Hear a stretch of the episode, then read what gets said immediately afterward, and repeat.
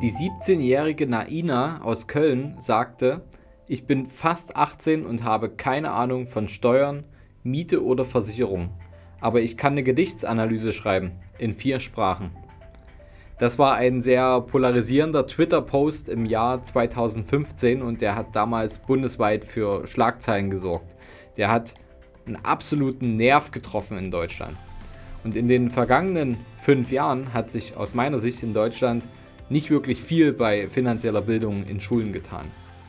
Und genau daran wollen wir heute auch arbeiten. Willkommen zum neuen Podcast vom Sparer zum Investor. Meine Vision ist es, dass wir mehr finanzielle Bildung nicht nur in den Schulen, sondern allgemein im deutschsprachigen Raum verbreiten. Denn die Schere zwischen Arm und Reich, die findet auch hier ganz deutlich statt. Und ich habe gemerkt, dass viele sich auf dem Weg auf der Schere zwischen Arm und Reich nach unten befinden, weil sie es einfach nicht wissen, wie man Geld auch behält und wie das Geld dann auch vermehrt werden kann. Und die, die sich auf der Schere nach oben befinden, die haben gelernt, wie man Einkommen erzeugt. Und das wissen auch meistens die, die trotzdem auf der Schere nach unten gehen. Aber der, ja, wie sagt man so schön, man nennt sie ja immer die Spreu vom Weizen, trennt sich aber dort, wo die meisten in der Lage sind, dann ihr Geld auch zu behalten und dann das Geld auch langfristig nach ihren eigenen Plänen und Zielen zu vermehren.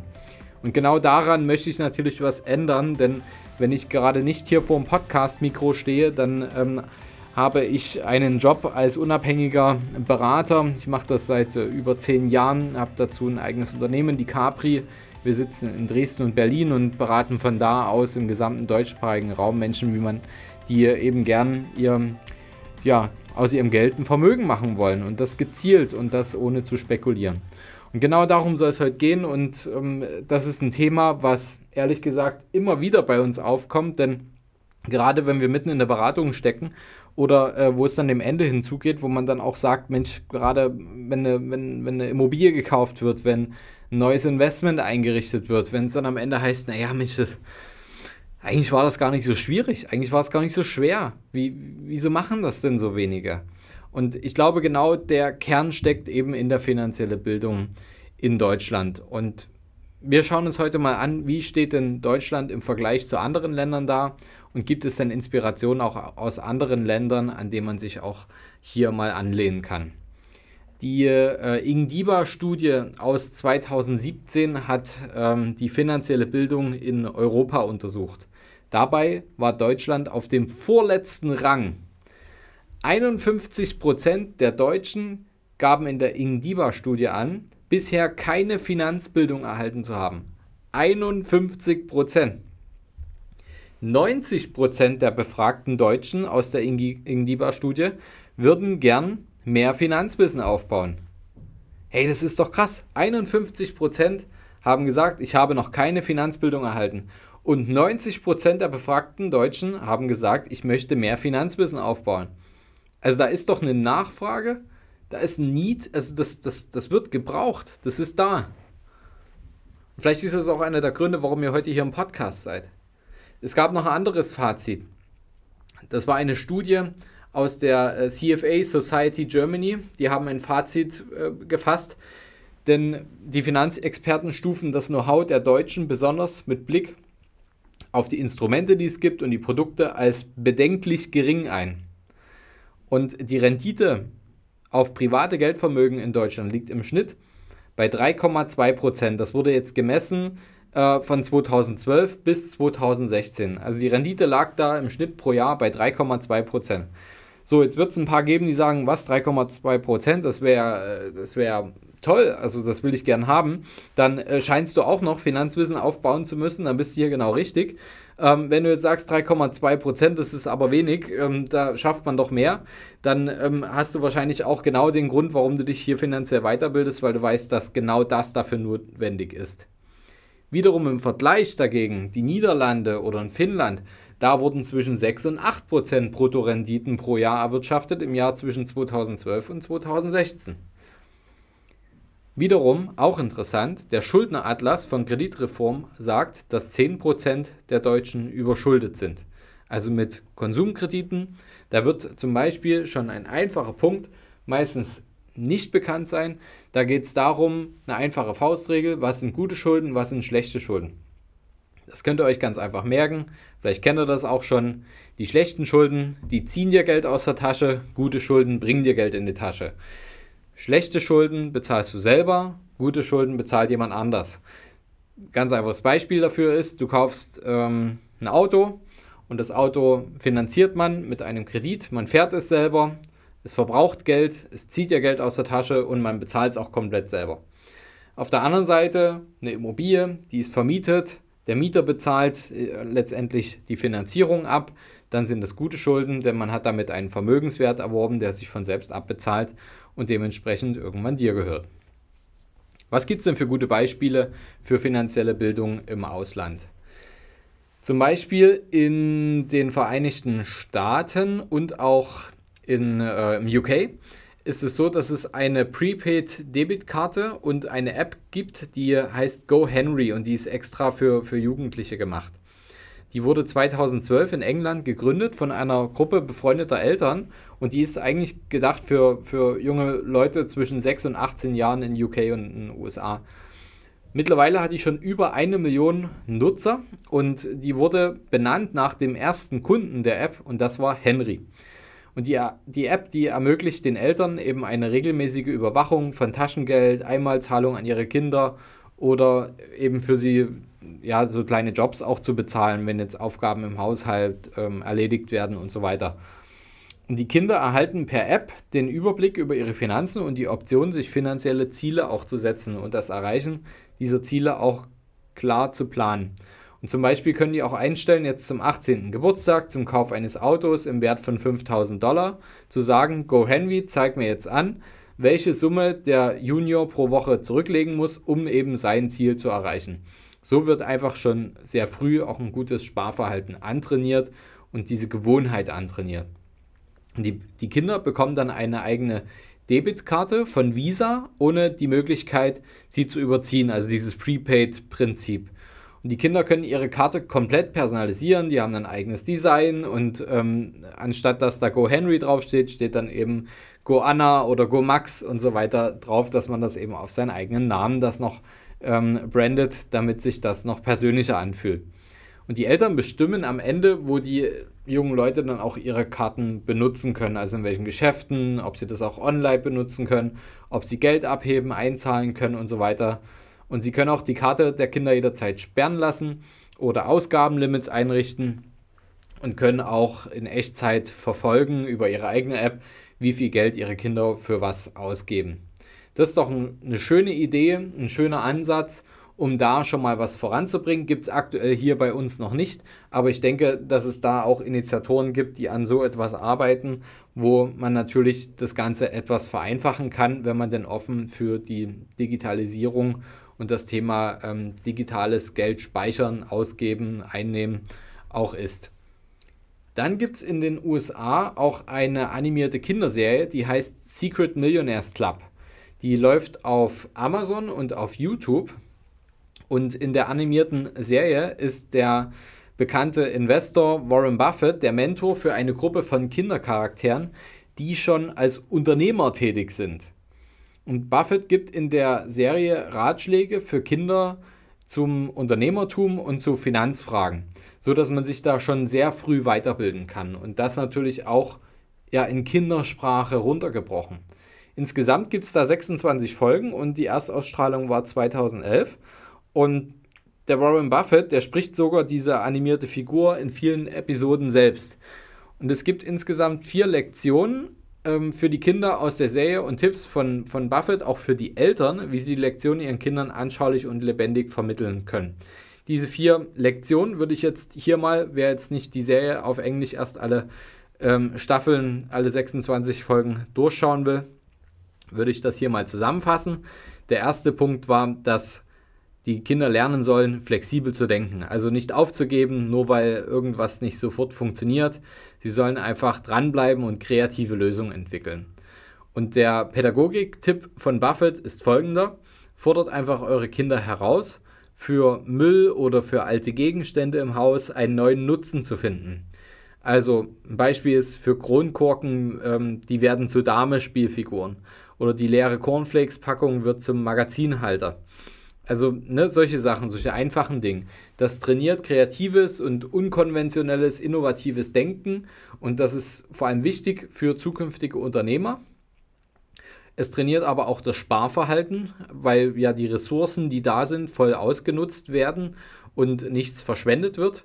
Und ähm, es wird auch das Umweltbewusstsein, was ja heute immer wichtiger wird, vor allem dort ähm, nochmal gut trainiert. Der zweite Punkt ist Geld sparen. Also, wie lernt man den Unterschied zwischen Notwendigkeiten und Luxus? Hier hat auch Buffett wieder einen sinnvollen Pädagogiktipp.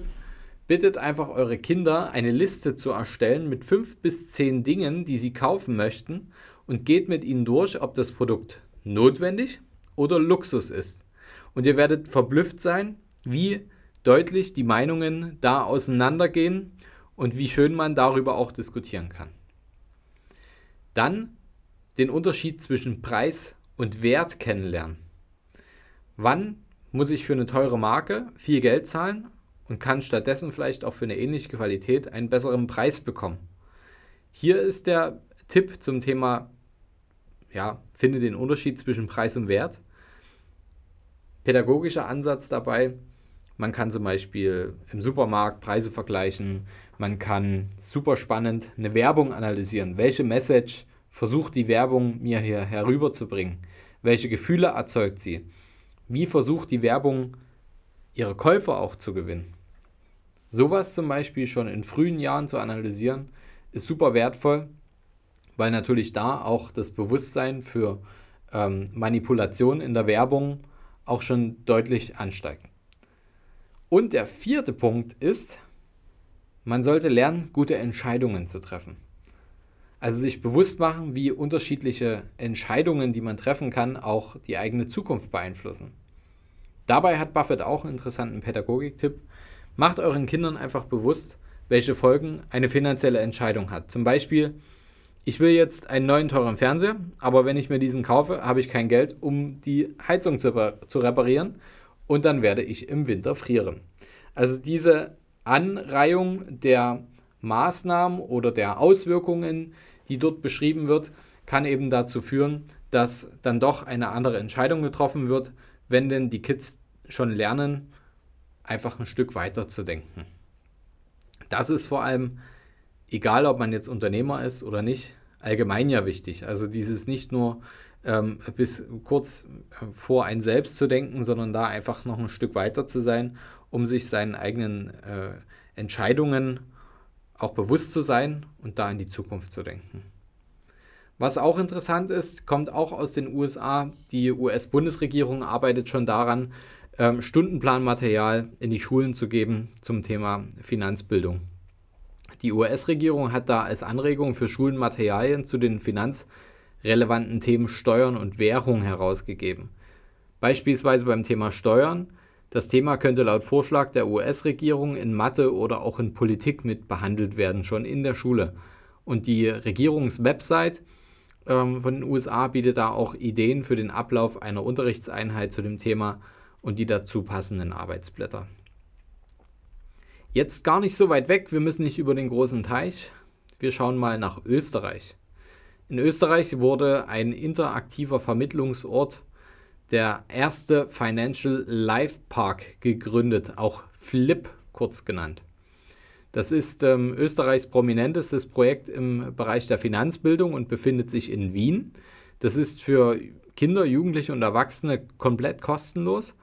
Und es gibt direkt Führungen für Besuchergruppen von 10 bis 14 Jahren, von 15 bis 17 Jahren und dann ab 18 Jahren.